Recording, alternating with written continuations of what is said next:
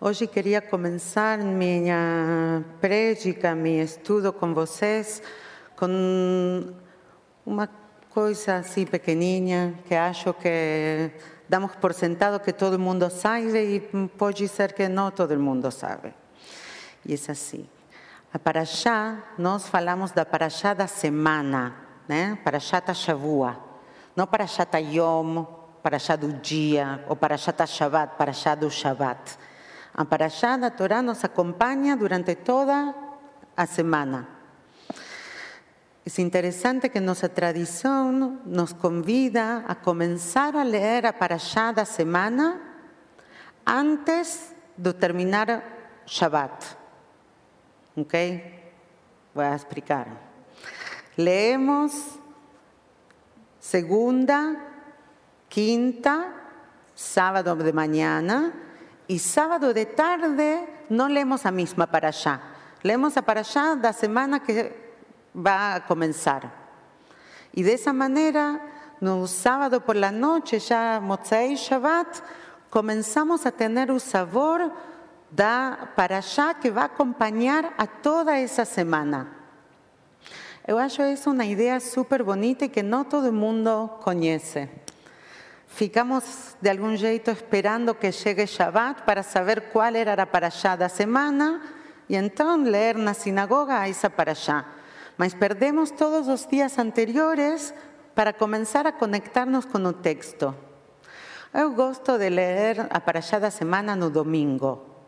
Sí, para los, no quiero destruir a bolia de ninguém, pero para los rabinos y rabinas, Shabbat es un día de, trabajo, ¿sí? y estamos eh, ocupados en, en, hacer que Shabbat sea Shabbat también para, para vocês. Un día domingo eu gosto de comenzar a pensar na allá da semana. Y así acontece que en mis encuentros, en mis falas, en mi vida personal, comienzo a estar ya un poco ligada a cosas que acontecen y resuenan de para allá.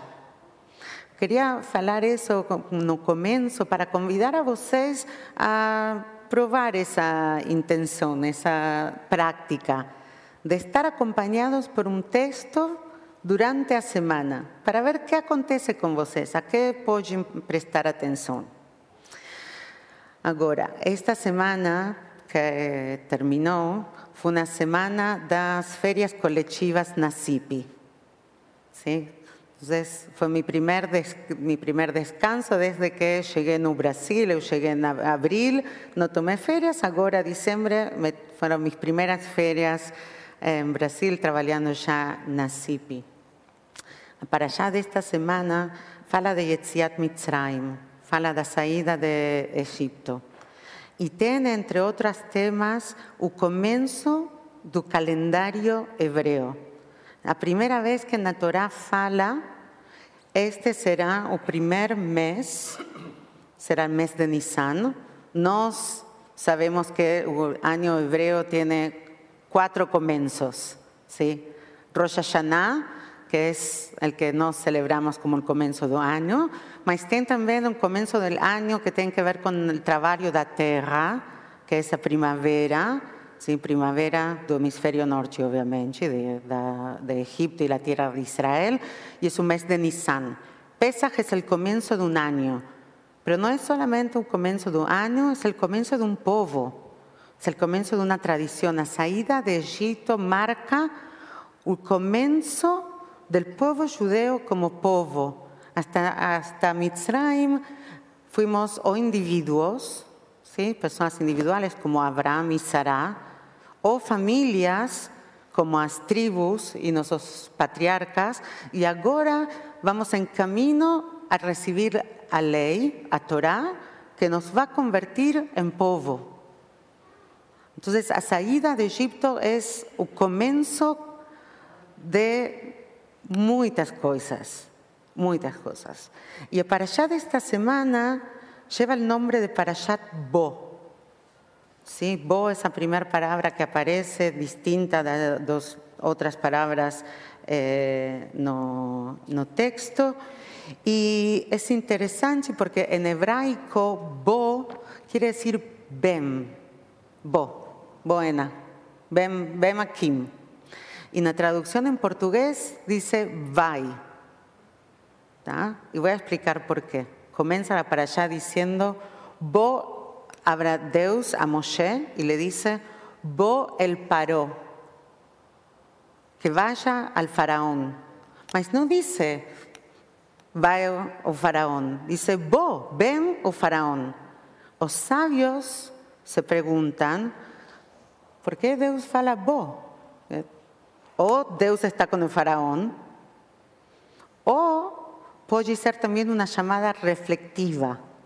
Vos, el paró, visita tu propio faraón, visita tu paró.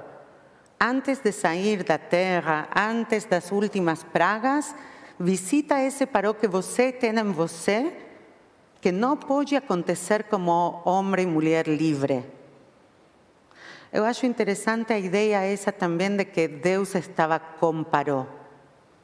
Bo el Paró. Como si Deus estava, Adonai estava lá com Paró, decidiendo sobre as pragas. Estamos en el, ya no final mismo, las últimas tres pragas aparecen na allá de esta semana, que son las langostas, a oscuridad y la muerte de los primogénitos. Son muchas ya parashiot que hemos leído, nas que Deus fala que va a hacer do corazón de Paró uma roca, lo va a endurecer, va a hacer que esté duro y no deje salir a gente.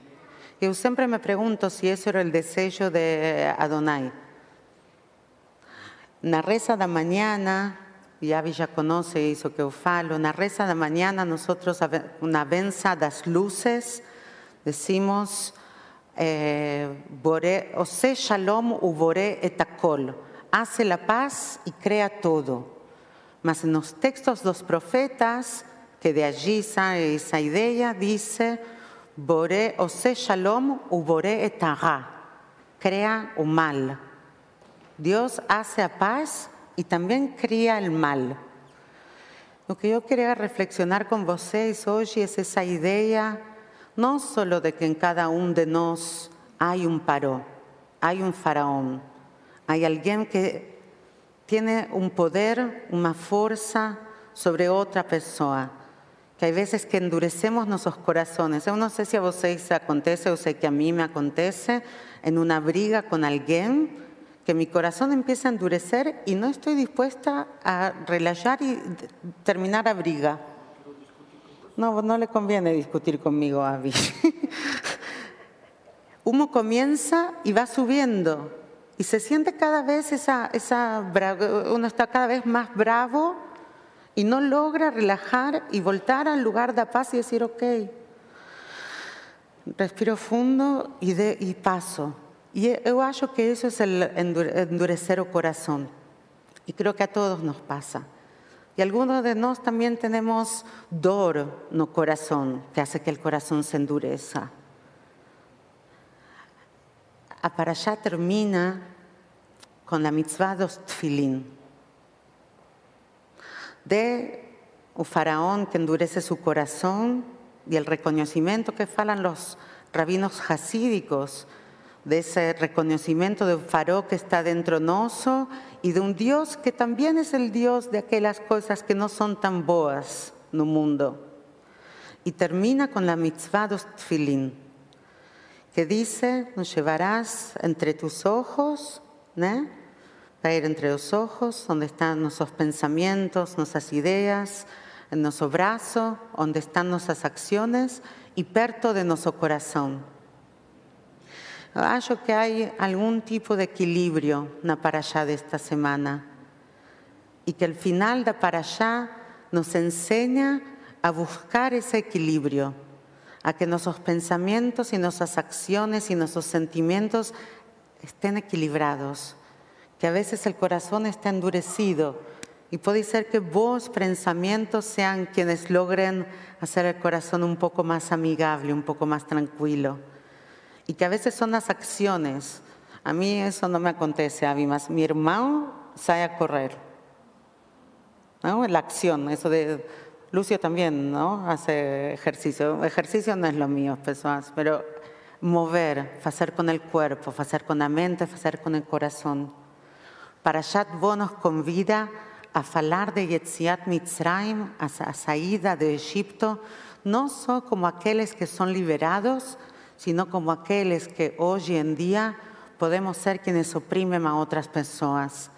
Y cómo hacer para encontrar en nuestra existencia, en nuestro mundo, en nuestra capacidad, a posibilidad de no tener un corazón endurecido y de estar conectado como con los filín, nuestros pensamientos, nuestras acciones y nuestros sentimientos. Que sea un Shabbat de equilibrio, un Shabbat de descanso, un Shabbat de paz y un Shabbat de muchos comienzos. Shabbat Shalom.